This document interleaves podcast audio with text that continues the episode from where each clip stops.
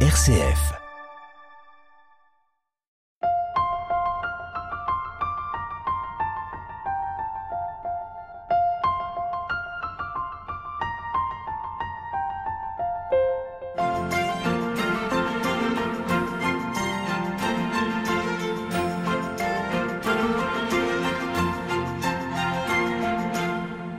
Aujourd'hui, nous sommes toujours en la basilique Sainte-Thérèse de Lisieux. Nous avons rendez-vous avec notre guide Céline. Céline, bonjour. Bonjour. Alors avec vous, on a découvert toute une première série de, de chapelles latérales en lien avec les différents pays, puisqu'il y a un drapeau dans, ou deux dans, dans, chaque chapelle. Et ici, nous nous retrouvons alors carrément devant le chœur. On n'est pas vraiment devant une chapelle latérale. Non, tout à fait. On n'est pas tout devant une euh, chapelle latérale, mais il y a quand même deux pays qui ont euh, euh, leur place ici, puisque euh, pour l'Australie, par exemple, de fait, c'est gravé que la table, donc l'hôtel, a été offerte par les dons des catholiques d'Australie ouais. entre 1958 et 1962.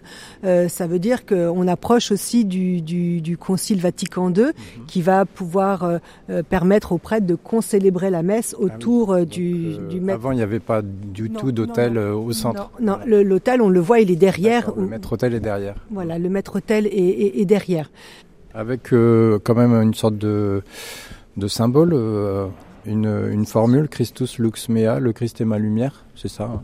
Donc 1958-1962, c'est juste ça qui symbolise l'Australie, en fait, qui, euh, voilà, qui, qui marque la présence des Australiens.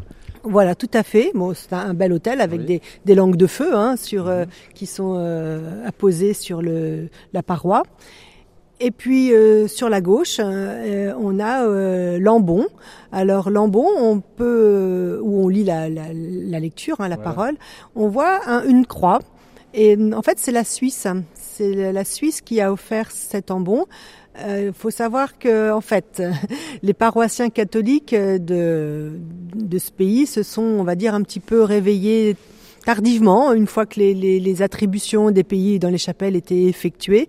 Mais donc, ils n'avaient pas euh, de chapelle, on va dire. Ouais, il n'y avait plus de chapelle de libre pour les Suisses. Il n'y avait plus de chapelle de libre pour les Suisses. Ouais. Alors, euh, ils ont répondu à, à l'appel aux dons, tout de même, et on leur a proposé de financer donc euh, l'ambon. Alors, ils ont accepté, d'où euh, la gravure donc de, du drapeau suisse. Alors, il n'y a pas les couleurs rouge et blanc, mais euh, il y a une petite particularité, le drapeau suisse, c'est euh, le seul avec le drapeau du, du, du Vatican, euh, il est carré.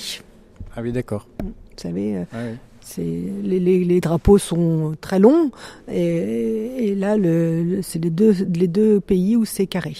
Mais si on se rapproche pas de Lambon, euh, il faut vraiment le savoir. Hein. Non, Sinon, voilà. on le sait pas. On le sait pas, c'est vraiment. C'est discret.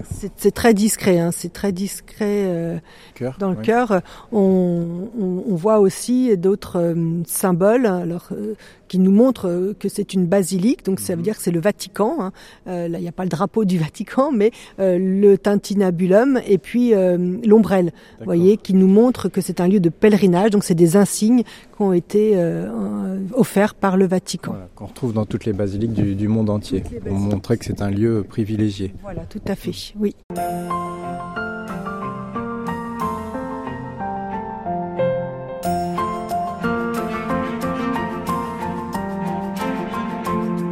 RCF, Hubert Moritz. Alors on change de, de, côté, on part vers le sud pour euh, faire une nouvelle série de chapelles latérales. Donc on quitte la Suisse et l'Australie. Là, on a une chapelle quand même assez, assez fournie. Oui, alors là c'est une chapelle euh, très fournie, c'est la chapelle du Portugal. Mmh. Alors, euh, on a beaucoup de, de, de Portugais, de communautés oui. portugaises qui viennent régulièrement à, à, à Lisieux. Hein. Le Portugal est un pays très catholique. Et euh, en 1916, donc le, le, il y a l'ange, l'ange du Portugal, qui est apparu à trois petits bergers à, à Fatima. Euh, L'année d'après, donc 13 mai euh, 1917 aussi, la, Vierge est apparue aux trois mêmes petits bergers. Donc euh, Fatima, c'est un grand lieu de pèlerinage euh, au Portugal. Alors on va avancer de quelques dizaines d'années. Euh, le 13 mai 1883, Thérèse est malade, elle est alitée dans sa chambre au Buissonnet et c'est la Vierge du Sourire qui vient la guérir. Donc c'est un 13 mai. Donc 13 mai 1883, 13 mai 1800, 1917. Et on va passer encore quelques siècles. Là, par contre, euh, on arrive en 1981, le 13 mai. Le pape Jean-Paul II était sur la place Saint-Pierre à Rome. Et Tentative d'assassinat. tout à fait. On a voulu le, le tuer, donc euh, et on connaît la suite. Il est hospitalisé. euh, Son le- la, la personne qui a voulu le tuer, il va, il- Jean-Paul II est allé le visiter en, en prison pour lui pardonner. Et cette balle qu'il avait reçue, Jean-Paul II l'a a offerte donc dans la- à Fatima. Il l'a mis dans, dans la couronne. Euh, et il paraît que c'était pile poil la place Ah oui. pour euh, cette balle. Ça rentrait très très bien euh, dans la couronne. Ah oui. Mais donc ici, à, à Lisieux, on fait un peu le rapprochement entre la Vierge du Sourire et, et Notre-Dame de Fatima, finalement, par cette date du 13 mai. Ben oui, c'est curieux, c'est cette date du 13 mai qui, revient trois fois dans, l'histoire de, des catholiques.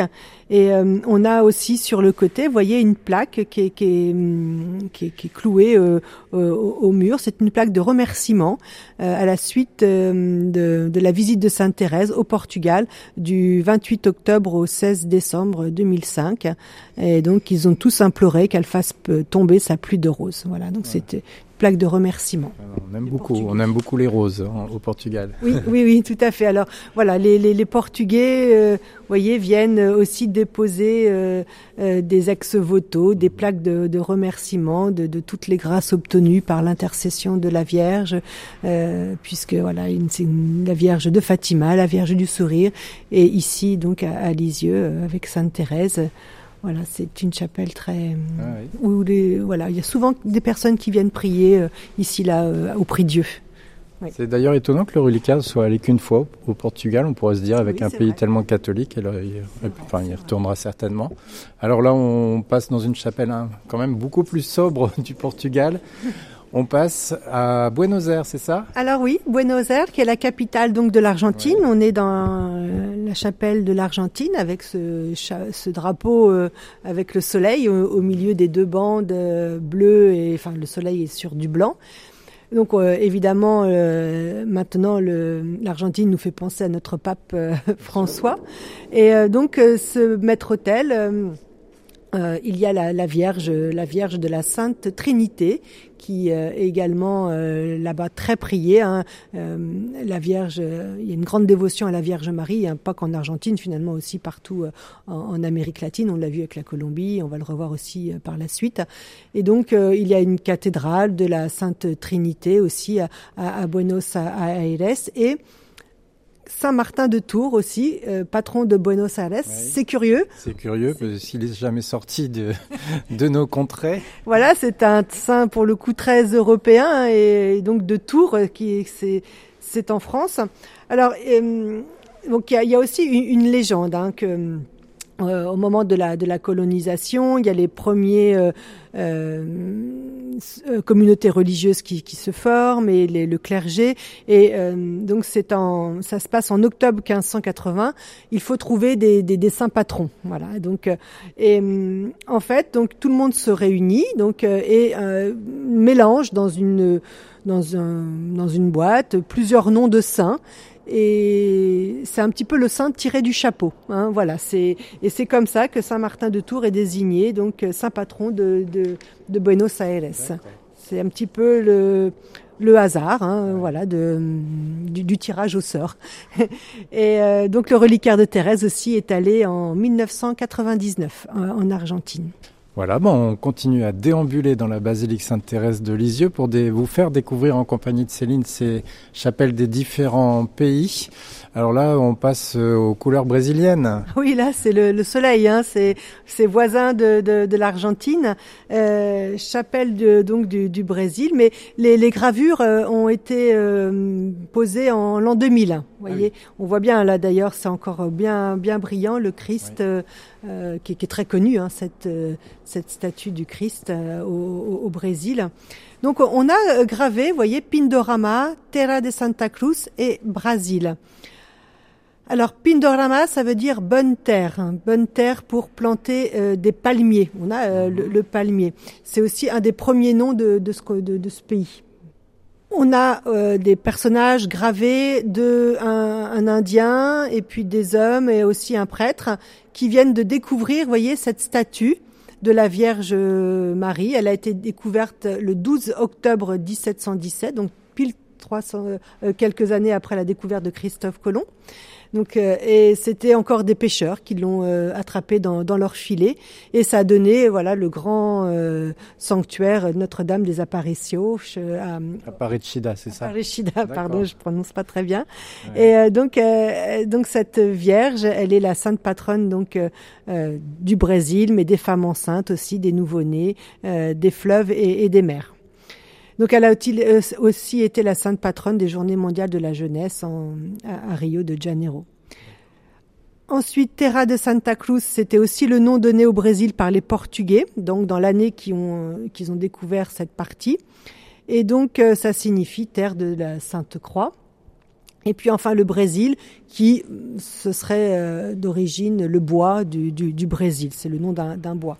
Et au-dessus, on voit donc Thérèse qui porte son, son reliquaire avec aussi euh, euh, des, des, des, personnes officielles puisque le Brésil a offert le reliquaire qui voyage à travers le monde. Il, vient il est offert par le Brésil. Il est offert par, par le Brésil. C'est le plus gros reliquaire, c'est celui-là?